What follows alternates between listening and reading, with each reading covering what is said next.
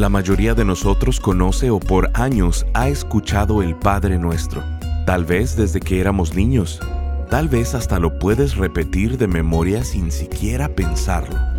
Bienvenido a Esperanza Diaria, el Ministerio de Transmisión en Audio del pastor Rick Warren. Estamos en la serie titulada Conectando con Dios. En ella estaremos estudiando cada frase del Padre Nuestro y la profunda transformación que podemos experimentar si no solo lo oramos, sino lo vivimos. Santiago capítulo 4, verso 2 dice, No tienen porque no piden. Si tienes necesidades en tu vida que no están siendo cubiertas, no es culpa de Dios. No es que estés esperando a Dios, Él te está esperando a ti. El día de hoy en Esperanza Diaria, el pastor Rick nos dice que el problema no es que Dios no quiera cubrir tus necesidades. El problema es que nunca le pides por ellas. Escuchemos al pastor Rick en la segunda parte de la enseñanza titulada La oración de dependencia. Mateo 7:11 dice, Pues si ustedes aun siendo malos, saben dar cosas buenas a sus hijos, ¿cuánto más su Padre que está en el cielo dará cosas buenas a los que le pidan? Si mis hijos llegaran a decirme, papá, tengo hambre, ¿qué voy a hacer? ¿Darles un pedazo de plástico para que mastiquen? No, voy a darles comida porque si genuinamente tienen hambre, quiero ayudarles. Y si yo, que soy imperfecto, sé hacer esto, Dios en su perfecto amor hacia nosotros quiere cubrir nuestras necesidades. Él está esperando proveer a tus necesidades. Eso es lo cuarto. Él me está esperando. Si tienes necesidades en tu vida que no están siendo cubiertas, no es culpa de Dios. No estás esperando a Dios, Él te está esperando a ti. Santiago 4.2 dice, ¿no tienen? ¿Por qué no piden? El problema no es que Dios no quiera cubrir tus necesidades, es que nunca se lo pides. Dios dice que no tenemos porque no pedimos. Más de 20 veces en el Antiguo Testamento Dios dice, pídeme. Y como un padre que te ama y que está esperando que le pidas, Mateo 7:7 dice, pidan y se les dará, busquen y encontrarán, llamen y se les abrirá, pidan, busquen, llamen, está diciendo lo mismo en tres formas diferentes. Juan 14:13 dice, cualquier cosa que ustedes pidan en mi nombre, yo la haré. Así será glorificado el Padre en el Hijo. Nos dice una y otra vez que pidamos. Dios dice, quiero que me veas como la fuente de todo lo que necesitas en la vida. Así fue como lo diseñé. Así que, aquí va una pregunta. Francamente, ¿quién es tu fuente? Las autoridades que están persiguiendo a las personas que lavan dinero o que son drogadictos, a ellos no les importan los consumidores pequeños, quieren saber quién es el proveedor, quieren llegar a la raíz de eso. Y esta pregunta es para tu seguridad, por tu bien y por tu estabilidad financiera. ¿Quién es tu fuente? ¿El gobierno? Espero que no. Espero que no creas que el gobierno es tu fuente de estabilidad. ¿La bolsa? También espero que no. ¿Tu trabajo? ¿Esperas que tu trabajo sea tu fuente de seguridad? Amigo, detesto decirte esto, pero pudieras perder tu trabajo el próximo año. Necesitas ver a Dios como tu fuente.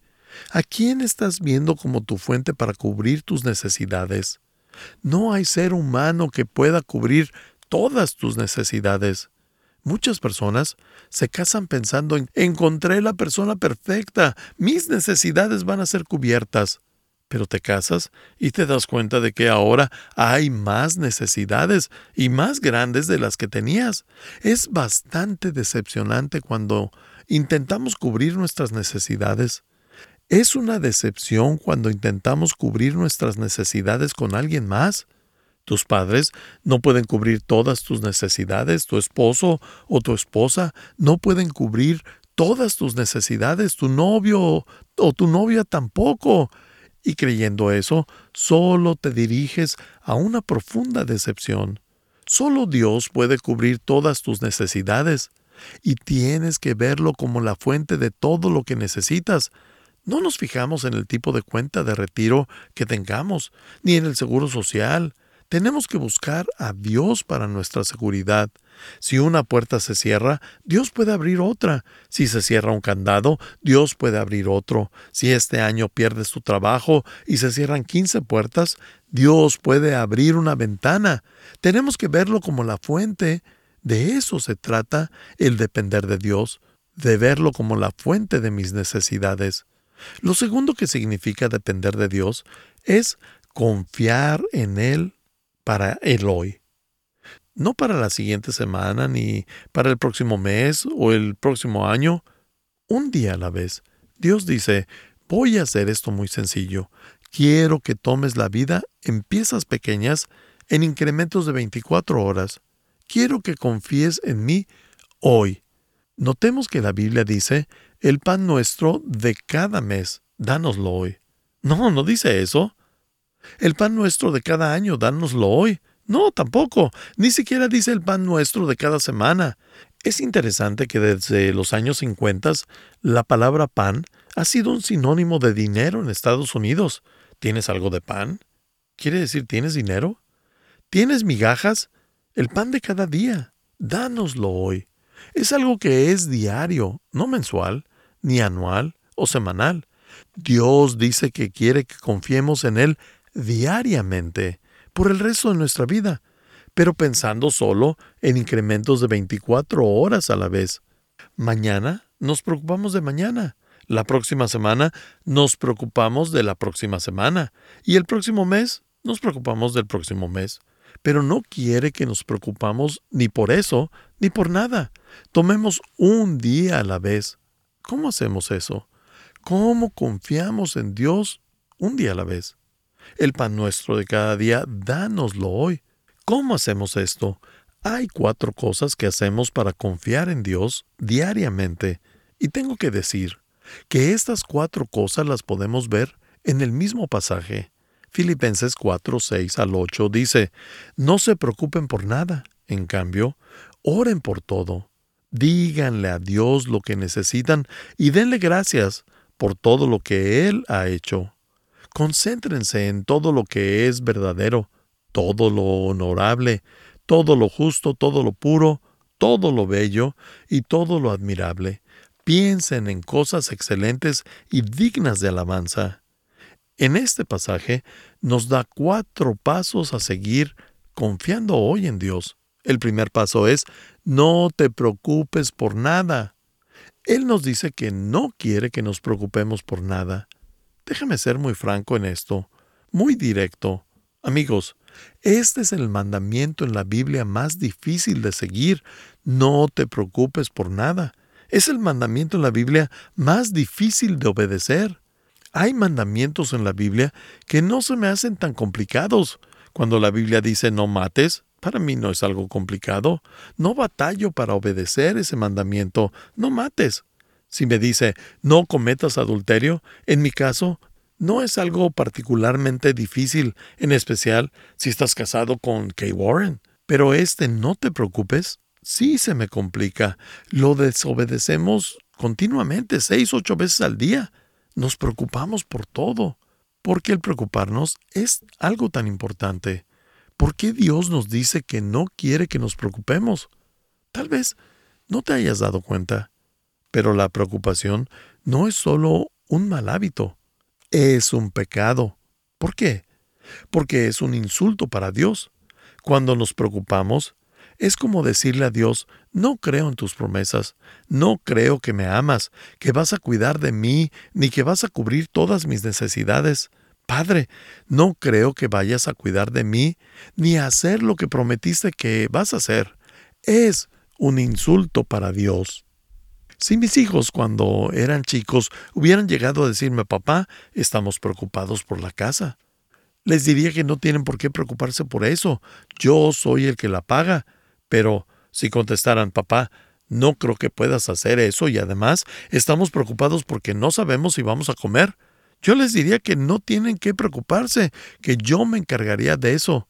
Pero papá, no creemos que tengas la capacidad de encargarte de eso. Eso sería un insulto para mí, que mis hijos creyeran que no puedo cuidar de ellos. Y Dios se ofende cuando nos preocupamos. Cuando nos preocupamos, estamos actuando como huérfanos, como si no tuviéramos un Padre espiritual en el cielo que se interesa y que nos dice que va a cubrir nuestras necesidades si confiamos en Él, si le pedimos y si dependemos de Él. Es actuar como un huérfano espiritual. ¿Sabes lo que es la preocupación? Es la expresión práctica del ateísmo. Actuamos como ateos cada vez que nos preocupamos. No creo que Dios vaya a mantener sus promesas, ni que va a cuidar de mí. Yo creo que tengo que resolver esto por mi propia cuenta. Estoy actuando como un ateo. A Dios le ofende porque Él nos dice que no nos preocupemos. Mateo 6:34 dice, Así que no se preocupen por el mañana, porque el día de mañana traerá sus propias preocupaciones. Los problemas del día de hoy son suficientes por hoy. Y cada que Dios da una negativa, no hagas esto, siempre le sigue algo positivo. Mejoras esto, no hagas eso, mejoras esto. Y cuando Dios dice que no nos preocupemos, lo siguiente que dice es, número dos, ora por todo. Estás escuchando Esperanza Diaria, el programa de transmisión en audio del pastor Rick Warren. En breve, el pastor Rick regresará con el resto de este mensaje. Dios quiere que estemos conectados con Él y nos ha dejado un modelo a seguir para permanecer en conexión. Lo conocemos como el Padre Nuestro. Durante esta serie titulada Conectando con Dios, el pastor Rick desmenuza esta famosa oración mostrándonos siete que son el inicio para una renovación, restauración, avivamiento, despertar o recuperación.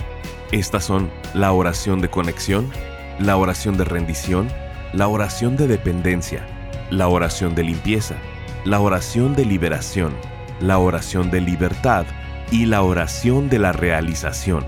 Siete frases que cada una son respuesta a las siete cosas que más nos estresan en la vida, las que más conflicto nos causan, los problemas, lo más difícil y complicado que tenemos en la vida. Al comprender el Padre Nuestro, no solo orarlo, sino vivirlo, nuestra vida entera cambiará. Queremos invitarte a ser parte de este ministerio económicamente. Contribuye con cualquier cantidad y únete al esfuerzo de esperanza diaria en llevar las buenas noticias de Jesucristo al mundo hispano. Para contribuir, llámanos al 949-713-5151 o visítanos en pastorricespañol.com. Esto es al teléfono 949-713-5151 o visítanos en pastorricespañol.com. Como muestra de nuestro agradecimiento, te enviaremos esta serie de seis enseñanzas titulada Conectando con Dios, en formato MP3 de alta calidad, descargable y sin anuncios.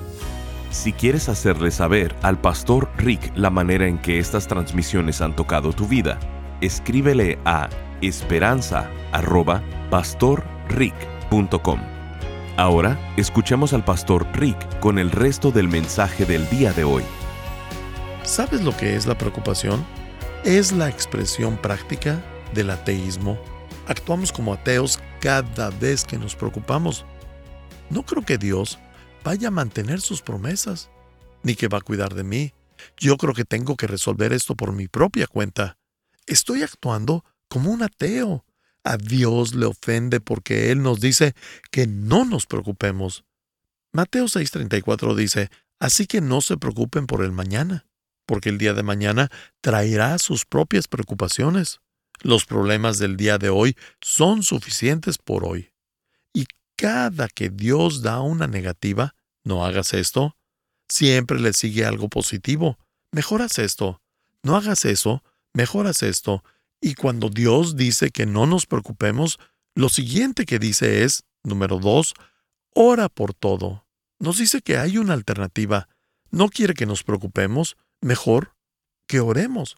No te preocupes por nada, en cambio, ora por todo. ¿Por todo?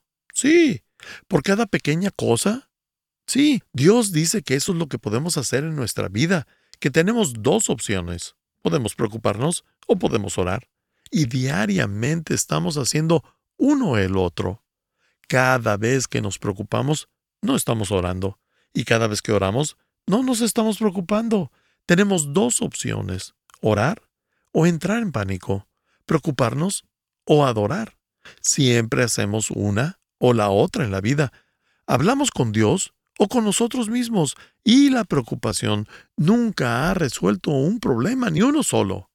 Es darle vueltas a lo mismo sin actuar, como sentarse en una silla mecedora, mucho movimiento, pero no hay avance. La preocupación no resuelve problemas, es la emoción más inútil que hay, pero la oración sí puede cambiar las cosas.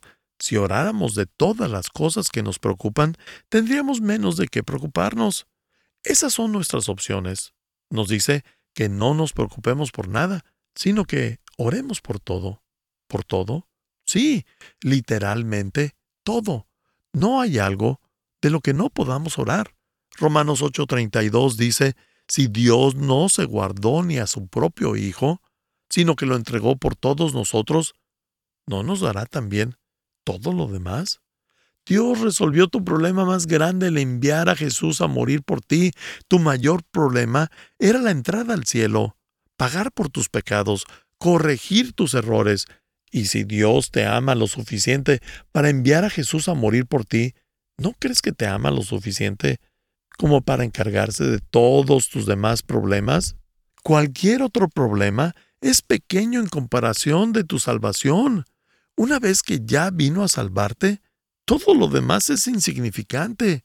Es por eso que nos dice que no nos preocupemos, sino que oremos por todo, porque si Él tiene interés para morir por ti, le importa lo suficiente como para encargarse de todas nuestras necesidades.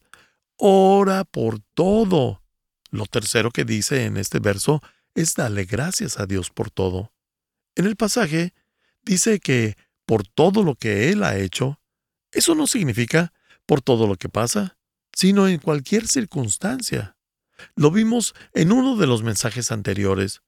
No tenemos que agradecer por todas las cosas malas que pasan en la vida. No agradecemos por el mal. No tenemos que estar agradecidos por un cáncer o un accidente de auto, una violación o incluso por algo malo en la vida. Eso sería enfermizo.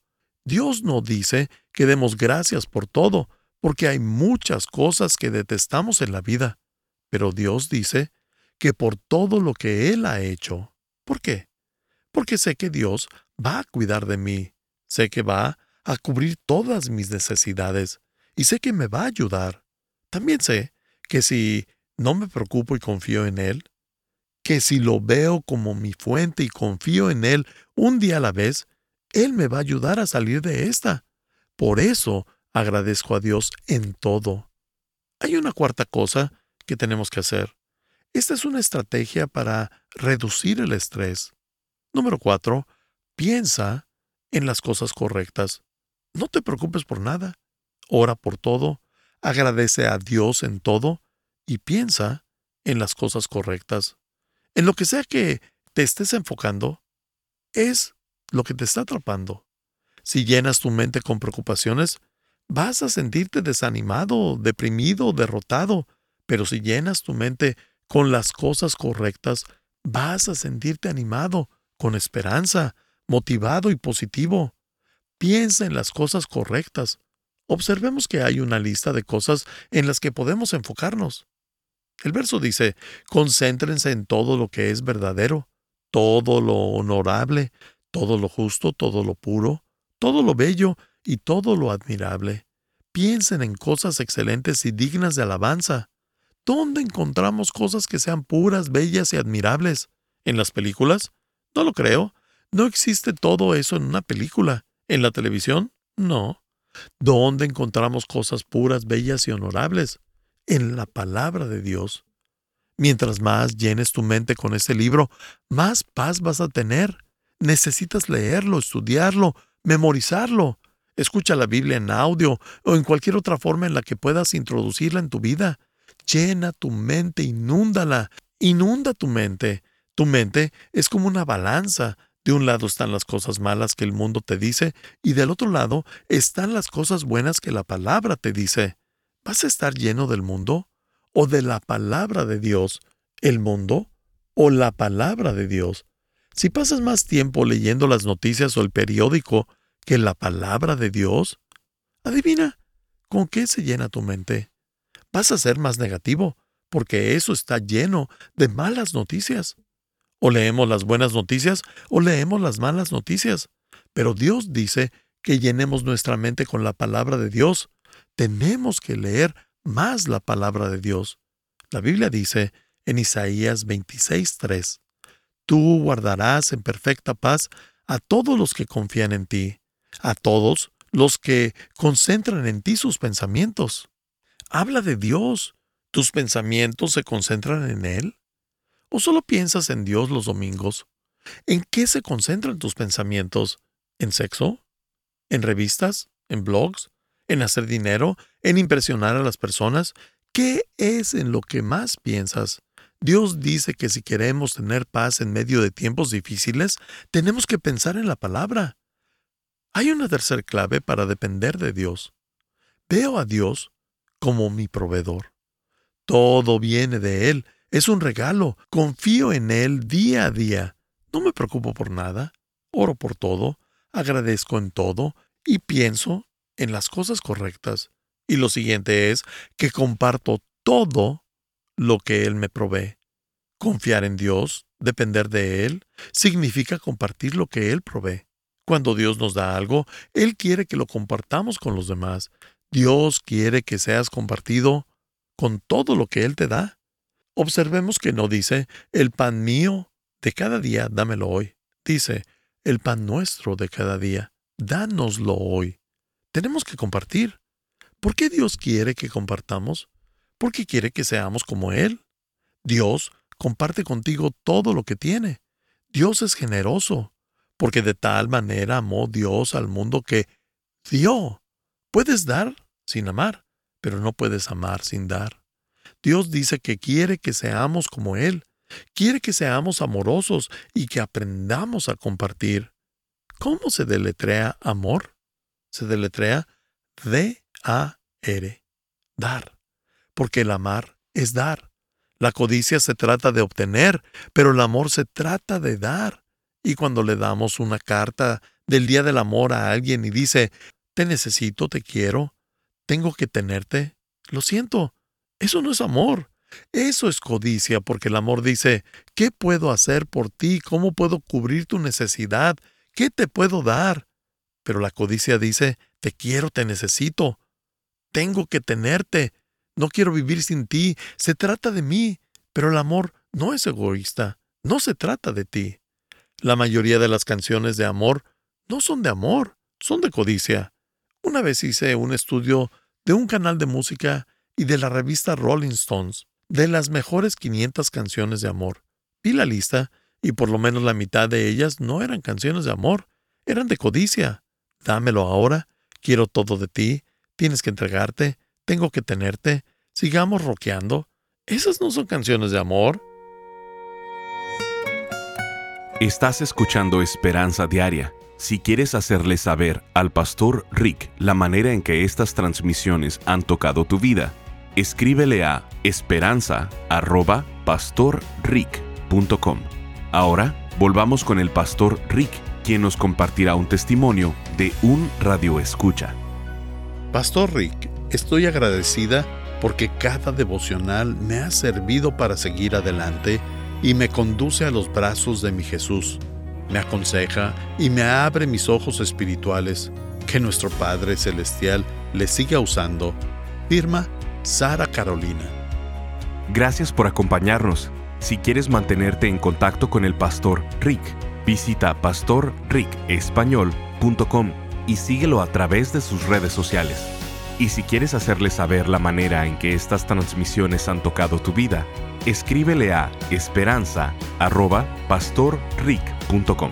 Sintonízanos en nuestra siguiente transmisión para seguir buscando nuestra esperanza diaria en la palabra de Dios. Este programa está patrocinado por el Ministerio de Esperanza Diaria y por tu generoso apoyo financiero.